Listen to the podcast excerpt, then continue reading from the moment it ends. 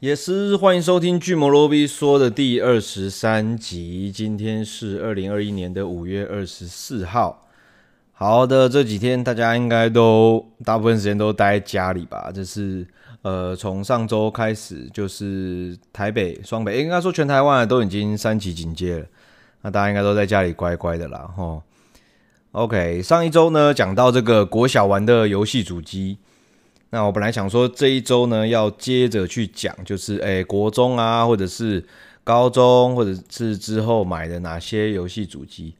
不过这个礼拜蛮特别的，我有接受一个团队的专访。那原本是要约在外面见面啦，不过因为警戒了，所以大家就是在家里，然后用通讯软体来通话。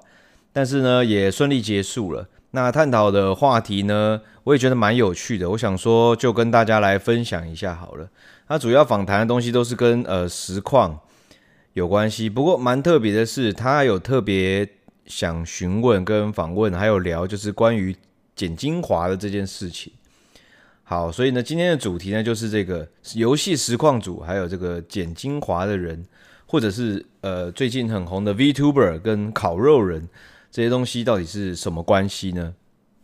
今天就会慢慢的来跟大家解释一下。首先，我先跟呃可能不太清楚实况是什么的听众来解释一下好了。游戏实况其实就是一个 live，那它主要的内容就是在玩游戏。那游戏实况主就是在做这件事情的人。那 live 实况或是直播，他们都是等于说是即时发生的嘛，所以它的。呃，有趣的地方是，可能是可以与观众去互动的。那有这个职业出现呢？因为实况它是通常通常都是比较长时间的去游玩一个游戏，比如说他玩这个，比如说英雄联盟，他就玩了可能四五场，这样加加起来也至少有一两个小时。所以呢，就衍生出了一些呃需求，就是精华这件事情。就是在这么长的，比如说啊、这实况组玩游戏，哇，一玩就是五个小时。那我是蛮喜欢看这个实况组的，啊，我就看他的实况五个小时。那我想看比较精华的部分，比如比如说有特别有笑点的地方，或者是哇操作特别厉害的一些地方，那就有一些剪辑师呢，把这些就是比较精华的地方剪辑出来。那比较用心一点的，可能会上些字幕，一些效果。音效，然后配上一些配乐，那就变成了精华了。那 live 呢，通常就是发生在一一段时间某个当下。那精华呢，通常实况组都会去把它上传到呃 YouTube 这种可以常常让人家呃可以分享或者是转传的平台。在台湾呢，他们会比较有趣，就是点戏称这样子的人在做这样的事情，这些剪辑师叫药头。因为就是他们制作这样子，然后让人家可以去传，可以去散布，就好像制药一样。那最近很红的这个 VTuber 就是虚拟实况组，那就是串红嘛。然后呢，他们主要都是讲英文或日文，那就出现了很多呃，他们现在的称呼叫做烤肉人。那烤肉人呢，这个称呼哪里来的我不知道，我也是最近才听过的。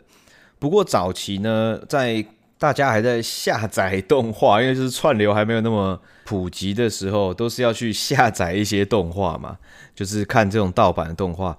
那那个时候呢，有的时候是生生的，就是我们讲生肉，生肉就是说，它可能这个动画是日本可能礼拜五才播啊，你可能礼拜五晚上或者礼拜六就已经可以去下载，那就是完全就是没有字幕的。那有些呃那个时候会有一些字幕组嘛，去上了一些字。然后呢，把这个上中文字幕，然后再去上传，那个就会对我来，那个时候对我们来说，那个叫熟肉了。所以就是说，你把日文的东西，它原本是生的，那 raw 也是 R A W 嘛，就是 raw 档，影片的 raw 档，就还未经处理过的这样子。所以可能吧，我我觉得我在猜啦，可能把生肉变成熟肉的这个过程，他们就叫他烤肉人啦。其实也可以叫煎肉人、煮肉人之类的吧。但是反正现在就叫烤肉人。那游戏实况组跟药头或者精华剪辑师，那就是 VTuber 跟烤肉人都是这样子的关系。那他们探讨的就是说，这这些位置或这些角色对于彼此的影响到底有什么？那这篇这次的访谈主要都是在讲这些，然后就问我一些相关的经验跟想法。那我自己就有分享啦，这个其实是算是相辅相成，不过两边都有各自的不同的考量。怎么说呢？呃，游戏实况组啊，其实如果有新的游戏实况组问我说到底怎么推广自己的话，我一定会说一定要剪精华。为什么？因为实况是发生在当下的，比如说你都是晚上，哎，晚上开实况，可是没有人知道，没有人知道这件事情。但是呢，如果你有剪辑精华，就是它是呃后制过的，可能有上字，它甚至不一定要有多厉害的剪辑，但是它是至少是比较可以去转传的长度，而不是就是啊五个小时的实况，那就好比一场足球赛哦，打满五六十分钟，但是真正那个精彩的呃超节啊、射门啊，真正加加起来一场的精华可能也就五分钟而已。那很多人可能就是看到这个五分钟才对实况组有兴趣，然后呢，进而去了解他的实况。我觉得蛮多都是呃会是这样子的过程，所以我是蛮推荐新的实况组有精华。那新的实况组一定也不会说去花钱请剪辑师嘛，所以大部分就是自己剪。那会遇到问题的状况是什么？就是可能比较大的实况组。那今天呢，他就是会实况，一直实况，一直实况。但是呢，很多人觉得他很好笑，有些剪辑师就想要推广，觉得说这种好笑或者是有趣的实况主应该多一点人看见，所以就去帮他帮他剪辑精华。不过帮他剪辑精华这件事情就会有一个问题出现，就是说，诶，那著作权、版权这件事情，怎么感觉好像就是说，呃，实况主的东西就随便被人家拿去用了。刚刚有说到嘛，就是好处就是说，诶，剪精华上传，让多一点人曝光。有些人可能会觉得说，诶，有人帮你做这件事情，然后帮你曝光，还嫌呐、就是很多人都是要花钱请剪辑师。如果今天真的有主动有人帮你做这件事情的话，你有什么好嫌的？他让你曝光量增加，诶。但是呢，呃，大家要知道，去剪辑影片，然后上传到 YouTube，YouTube 的话，它都是会有广告盈利的。那这个是其中一点，就是如果今天实况组他是全职的的话，那他的收入来源呢，可能就是来自于实况平台的订阅或者是抖内的抽成，去去赚到那些钱。但是那些东西还是相对不太稳定的嘛，因为如果是一个刚起步的实况组，甚至是大实况组啦，他的东西如果被放在 YouTube 也有一定流量的话，那个对那个实况组来说也是一个收入。那很多人也是可能会需要那一笔收入，只是他可能还没有很多时间去剪辑，或者是他还没有那个呃资金，或者是想花这个剪辑的费用去请剪辑师来剪。我自己是觉得说，呃，应该如果有征求这个实况组的同意，然后上传这种任何的盈利啊，或者是直接用你的实况片段来剪辑，OK 吗？这件事情，我觉得都是要先去询问实况组的啦。那我知道这个精华被放在 YouTube 上面，一定是呃曝光量一定会增加，这一定是好处。然后呢，呃留存嘛，转传或者是介绍自己，甚至是火力展示、作品展示。未来如果有工商的机会，都可以让厂商看到说，诶，我是有一个像这样的成品去可以呈现出来的。有些厂商可能会说，诶，一个小时的实况影片感觉没什么重点，可是如果你把它剪成精华的话。常常就会觉得说，哎呦，这样子紧凑的影片感觉不错，所以这可能也变成你作为全职实况组的商品之一。那如果剪辑师就是帮你剪很多东西然后丢上去的坏处是什么？我觉得有几个比较可能危险的。第一个就是实况它毕竟是 live 嘛，那 live 的话，有的时候的确会可能措辞或讲错话什么的，有些人可能觉得很好笑，可是有些人可能会在意，他搞不好是一些。没有那么适合所有人的玩笑，或者是比较有歧视的发言啊，或之类的都有可能。那那种东西就可能不小心在 live 里面脱口而出，那你可能是开玩笑的，但是你很容易有机会被有心人士剪辑成好像是蛮故意的，然后进而让大家去误会你真正的为人。以前我在那个啊别的地方啦，因为这个 podcast 大部分都是讲游戏专门的。我在别的地方常常分享说，其实 YouTuber 的形象跟个性，甚至是人设啦，是这个 YouTuber 本人一半，再加上剪辑师的一半，这两个人提供出来的这这各一半呢，合在一起才是那个 YouTuber，而并不是说这个 YouTuber 他本人就是像影片里面那样子百分之一百。所以你在实况里面讲的话，呃，经过剪辑师的剪辑跟就是后置所呈现给观众看的，其实不一定就真的就是你本人。那这种这件事情，其实都是应该是诶，实况主本人去跟剪辑师去探讨。比如说，呃，我觉得这边剪辑这边蛮好笑的，或者是哦，我觉得这句话不太好，好像有些人可能会不太舒服，所以不要剪进去。这些东西都应该是实况主跟剪辑师去来回去讨论的。那如果今天是一个这个同号，或者是这个不知道哪里来的烤肉人，就帮你剪了，就是他原意是想推广，他觉得这段很好笑，可是他这段实况主本人觉得说啊，不要剪出来比较好，因为这个玩笑不是这么的妥当。那但是那个剪辑师还觉得好笑，他就会剪出去了。可是这个时候，如果有些观众看了，然后讨厌这个实况主，那这个责任是要算谁的？我觉得这个是其中一个问题。另外就是也有可能说，哎，工商他想要去。着重在这个游戏什么特点？比如说今天你是一个实况主接到一个工商了，那你今天玩这个工商就玩玩玩，哇，中间出了一个 bug，好好笑，人都乱飞，面部扭曲，觉得很好笑。那剪辑师觉得超好笑，哈哈哈。然后你在实况结束之后就把它剪出来了，结果厂商觉得说 What the fuck，这个是我们不想要秀给玩家看的。实况发生就算了，没关系，我们就是让它过过去。那你最后出来的这个精华，怎么会把这个 bug 这样子摊在那边，然后还这个取笑了这么久？那实况主可能就会觉得说，哎、这个不是我，这个不是我剪辑的、啊，这个不是我我要我我要他剪出来的啊。可是那个东西流传，如果你又联络不到那个烤肉人，然后他那个东西就一直在网络上，那你也难辞其咎，因为那就是你的脸，然后就是你讲说的话，就是你发生的事情，然后流传的也都是你的实况，所以这也是一个隐忧之一。那讲回来，这个最近的这些 VTuber，其实我也会蛮好奇，比如说像 VTuber 这么大。那这个有很多非常多的这种烤肉频道，也就是说，呃，VTuber 他们可能是讲日文，那因为他们很有趣，然后观众非常多，所以就有很多的粉丝会去直接创立这种烤肉频道，就是专门去截取这好笑的片段，然后帮他后置，因为他可能原本是讲日文或英文啊，甚至德文、法文都有可能，那他就帮他上了中文字幕，然后呢，再再丢在自己的 YouTube 频道上。那你说？看这些熟肉的人多不多？其实真的是很多，因为毕竟有这个语言的隔阂嘛。这就像早期 YouTube 上面呢，有很多英文的这些 YouTuber 啊，那个时候 CC 字幕也没开，那就会有很多人去把他的这个影片抓下来，然后配上字幕，然后呢丢到自己的频道。那其实一直到现在都还有人会去这样子做啊，比如说有一些去翻译或者是呃讲翻译一些，比如说。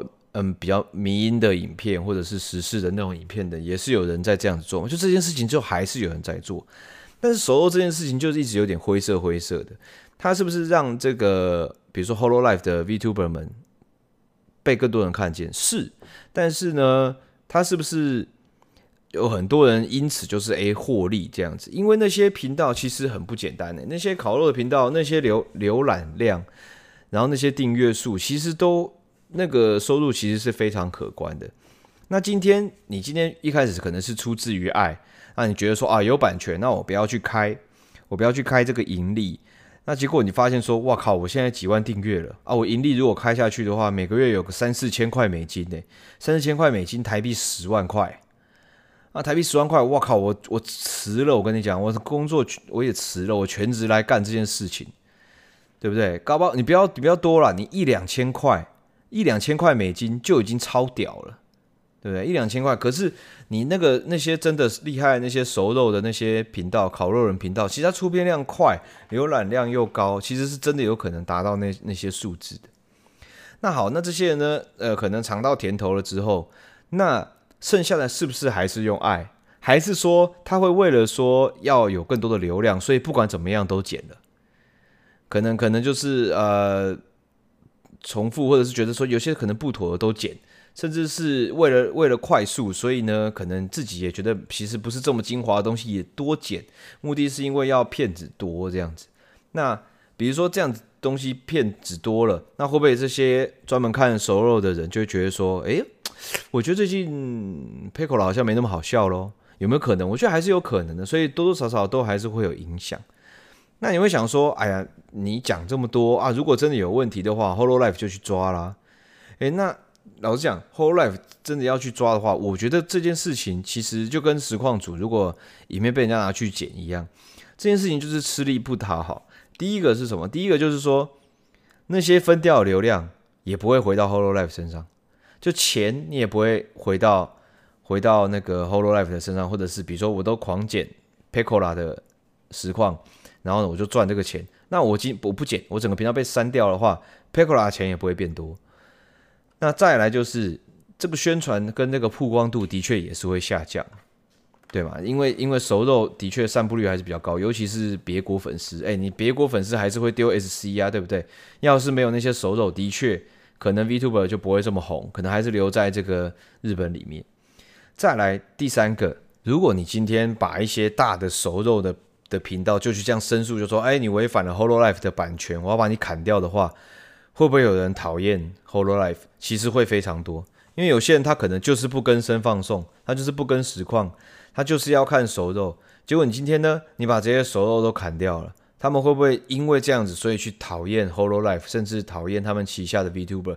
诶，我觉得可能性是非常非常大的，因为他们可能会说，呃，Hololive，妈的，死要钱，这些人捡这些熟肉，还不是为了来推广啊？你这样子觉得要 hold 住啊，砍掉？妈的，不看了，抵制啊，就是这样。那其实这种感觉，你们可以去回想一下，你会觉得这种想法很刁。可是你如果去想一下，就是去转换一下的话，其实游戏实况组跟游戏开发商的关系也有一点类似这样子。今天呢，游戏开发商开发了很多游戏，然后呢，实况主就来玩。诶，这个这个这个游戏开发商，他的游戏可能才卖个一百块。结果这个实况组，他因为玩这个游戏获得了抖内好多钱，然后或者是好多观众，然后广告费什么之类的都有可能。那你使用了这个游戏来赚钱的话，是不是应该要付版权费给游戏开发商？这个之前那个 Google Stadia 那个前应该是前啊，Google Stadia 的前，知道某个制作人他在推特上面有发这个嘛？那我之前也写过文章探讨过这件事情。那所以我就不多说了，但是其实我觉得两者的，呃，两者是很像的。为什么呢？之前我就说游戏这边就是你你可以进，我觉得游戏都可以去 charge。如果你们想要去 charge 实况组或者是 YouTuber，你们使用了你们的游戏有做盈利的动作，你要去 charge 这个可能公播费或者是什么版本费，我觉得都是合理的。但是呢，全世界的游戏都会氪这个钱吗？我倒觉得绝对，我我觉得是不可能的，因为这世界上也有很多游戏是希望被看见的。那今天呢，你 Holo Life 去做这种事情的话，一样会有人反弹说：“哎，我们都是看这些熟肉长大的，对不对？认识 pco 啦的啊，你今天这样子搞，我不要了，你凭什么啊？这些这些熟肉帮你去宣传呢？有没有可能？也有可能。其实，在 VTuber 红之前呢，日本有很多游戏的厂商其实也是不给人家去实况或是做 YouTube 录制的，比如说 Sega、任天堂，他们都他们都不给人家录。早然后请你实况那些游戏，你把你的这些实况存档丢到 YouTube 上面的话，那整个频道可能是会被砍掉的。但是时代就其实就在变嘛，对不对？你看 VTuber 起来之后，而日本就发现说，哇，这种声放送不简单呢，游戏实况。很厉害啊，这散播力很广诶，然后 TA 也很明确，哇，结果对不对？卡普空、史克威尔，然后这个任天堂可能还不知道啊，什么 Ubisoft 之类的，全部都找 VTuber 工商了，好不好？然后他们原本三次元的实况组，搞不好都变得比较没落了，因为大家都日文嘛，大家都讲日文的，搞不好大家就去看 VTuber 了。所以我就觉得说，这个市场也是一直在改变呐。那这个。VTuber 跟烤肉人，为什么你会觉得说哇，他好像都在这个干这个 Hololive 的东西，然后去上传，然后去赚那个广告费？那为什么 Hololive 都不处理，或者是在台湾的游戏实况组，呃，这样子游戏就要被剪，那为什么不去检举或什么的？其实就是检举不完啦。你你这个 Hololive 你去检举，你把大的收掉了，会惹人讨厌啊。小的我又没开盈利，对不对？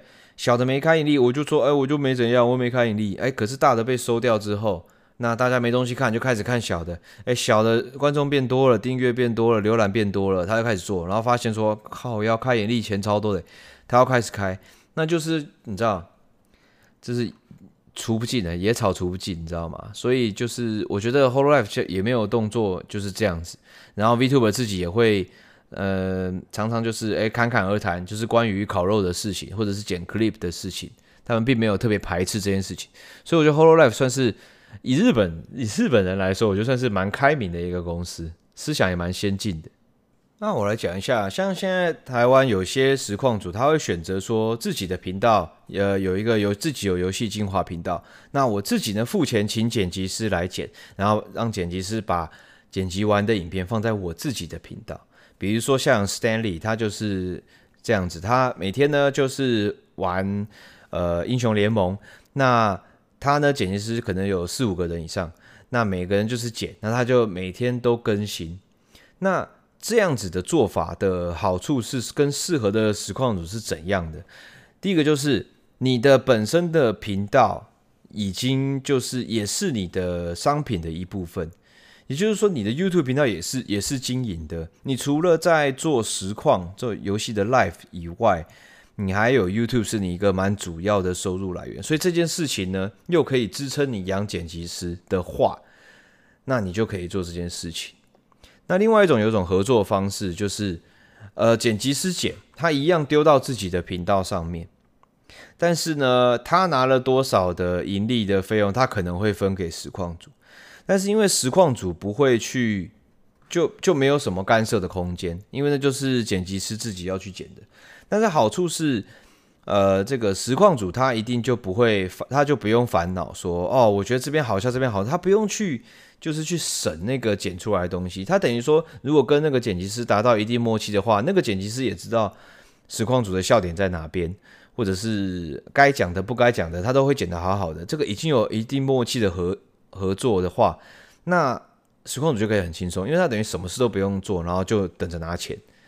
那还有另外一个好处，就是因为剪辑师是论件计酬，也就是说，他今天剪得越多，剪得越快，他自己就赚越多钱。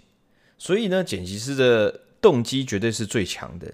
今天如果一个剪辑师说，我跟他说，哎，不好意思，请你帮我剪这个影片，那你一定要跟他说，哦，压时间，压 A copy。压 B copy，然后最后他再拿钱，这样，那他一定会做的比较 sloppy，尤尤其是他如果是剪辑一个他不是很喜欢的游戏的话，但是刚刚讲的前者就不一样了。你如果你如果真的是这样子，就是靠分账的话，那那些剪辑师真的是拼了老命去剪的，就是全职都可以，他一天出一两部他都愿意，因为他钱就会越多嘛，他就很有那个动机去做这件事情。当他把这个频道就是经营的越好的话，他自己钱就赚越多。那这种就适合说，哎，真的也没有自己想要搞 YouTube 啦，或者是哦，真的懒得去搞审片或什么精华，没有那么多时间，或者是没有那么多意见，剪辑师去搞就好。那有些也有这样子，所以就是有一些不同的剪辑师、精华剪辑师跟实况组的合作模式出现。好，讲了蛮多啦。总之呢，呃，新手的实况组，我是非常建议说自己要着手去。剪辑精华，因为它呢在网络上面留存是比较长的。然后呢，熟悉这个剪辑软体跟节奏，也代表你对自己到底是不是认识的够深。你觉得好笑的地方呢，观众到底觉不觉得好笑？是不是有一点落差？我觉得这些都是需要去练习的。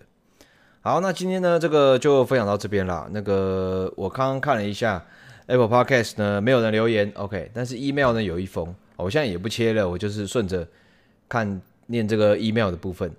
好，今天寄 email 的这位听众呢，叫做欧巴讲哦。他说：“这个 Dear 六太你好，我是一个长期潜水的观众，叫我欧巴讲就好了。最近听了新的一集 Podcast，听到你聊主机，又提到超级机器人大战，想到几件有趣的事情可以分享一下。”他说：“他跟我年纪相仿，他是一九八六出生的。我所提到的主机发售那个时期，或多或少他都听同学聊过，但是他家里妈妈管得严。”啊，他爸在他幼稚园的时候买了一台水货的红白机，因为他爸玩得太爽啊，他妈妈就趁他爸去上班的时候直接砸烂，所以他就没有拥有过什么主机，他只有一台偷买的 Game Boy，而且是灰色的肥机这样，其余的都是跟同学借，而且还是去别人家才有的玩。然后他说，大部分的游戏内容都是听同学转述的，唯一不同的只有超级机器人大战。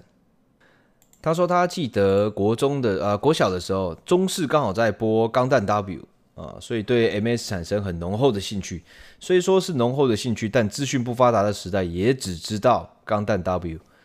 上了国中之后，班上有个同学很屌，算他的宅师啊。他知道他喜欢钢弹，就借他第二次超级机器人大战 GB。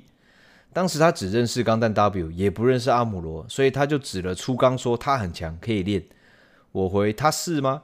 他就用天桥说书人的故事说了初钢的剧情给我了解，给他了解。听完之后觉得阿姆罗也太屌了吧，看使用说明就可以开钢弹，就决定练他了。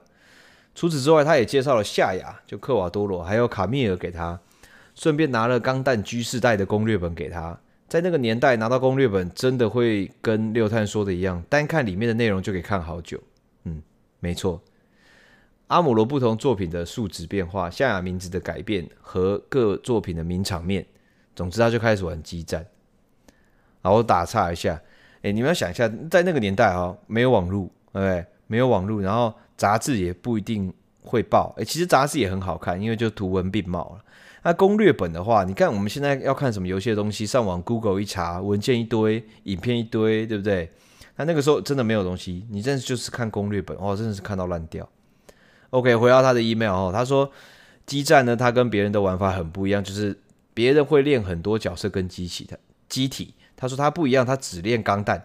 更准确的来说，他只练阿姆罗、夏亚，还有卡密尔，外加一支补血跟伊恩的角色。平常是阿强，不然就是钢弹 Z 的艾玛。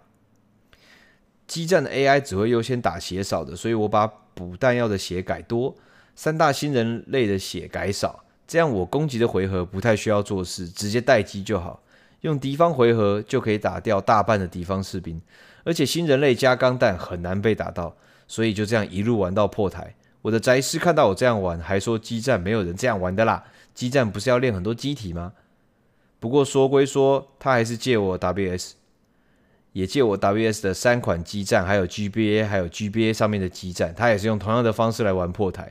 他还记得 WS，WS 就是 Wonder Swan 啊，上面可以输入生日，会影响角色的精神。我永远记得我生日，最后让卡米尔练出爱，是说我很有爱吗？后来电脑上也出了，后来电脑上有 PS 的模拟器，他就玩了 Alpha，也是同样的方式玩到破台。不知道有没有人跟他一样。后来游戏推陈出新，课业压力繁重，就没有玩激战了。但激战在他心中保留了一个回忆。哎，其实我自己玩也是这样，哎，我也是，我也是类似这样子玩的。可是我比较不太一样，我也是三只吧，我是，但是我是这个圣战士比尔拜因，然后呢，超电磁机器人孔巴拉 V，然后还有初号机啊。以前玩 F 的时候是这样子。那那个那个什么，我好像超任的时候，好像也是类似这样子玩，应该也是会练阿姆罗啦，因为他一开始初钢这种真实系机器人的确回避率比较高，然后到后面好像也会拿到那个 RX 九三嘛。所以就 New 钢嘛，所以好像都真实戏都是这样玩。像圣战士比尔拜因也是一样，回避率之高，然后就会改一些这个，把那个不用耗，像你还会练那个，像这位听众还会练这个补烟跟补弹药，没有，我通通都只会把只会去改装那个完全不用耗弹药跟烟的。比如说那个盖特的斧头，就近战的劈人的斧头这样子，我只升那个，我都只用那一招，其他那个 EN 什么又干嘛用完了，我顶多拿来放大放掉就算了，我是这样子玩的，其实差不多啦，我觉得很多人都是这样子玩。好，他说最后感谢六探这个 podcast，让他回想起这段时光，也也梳理了当时的时间线，看了一下当时的游戏画面，满满的回忆涌向心头。感谢万分，祝事事顺心。身为猫奴，也祝蕾蕾身体健康。谢谢，谢谢这个欧巴讲写了这么长的激战回忆录，感谢你的分享。OK，时间差不多，那今天的 podcast 就到这边。你们有任何意见建议都可以留言给我，可以 follow 我的 Twitter，我会贴最新的跟这个。干股侠相关的资讯，哎，对了，干股侠也开始呃征求大家推荐了。下一款我们大家一起要玩的游戏是什么？大家可以到我的 Twitter 去留言去讨论一下。我之后最后再开个投票，然后给大家投票一下。那如果你用 Apple 来听的话，你也可以直接在 Podcast 那边留言，你要留几星都可以留言给我，我都会念。那也可以加入我的 Discord，里面有那个其他观众跟听众，然后还有我自己，我都会在里面跟大家一起聊天。好，那今天节目就差不多到这边，感谢大家的收听，我们下期见，拜拜。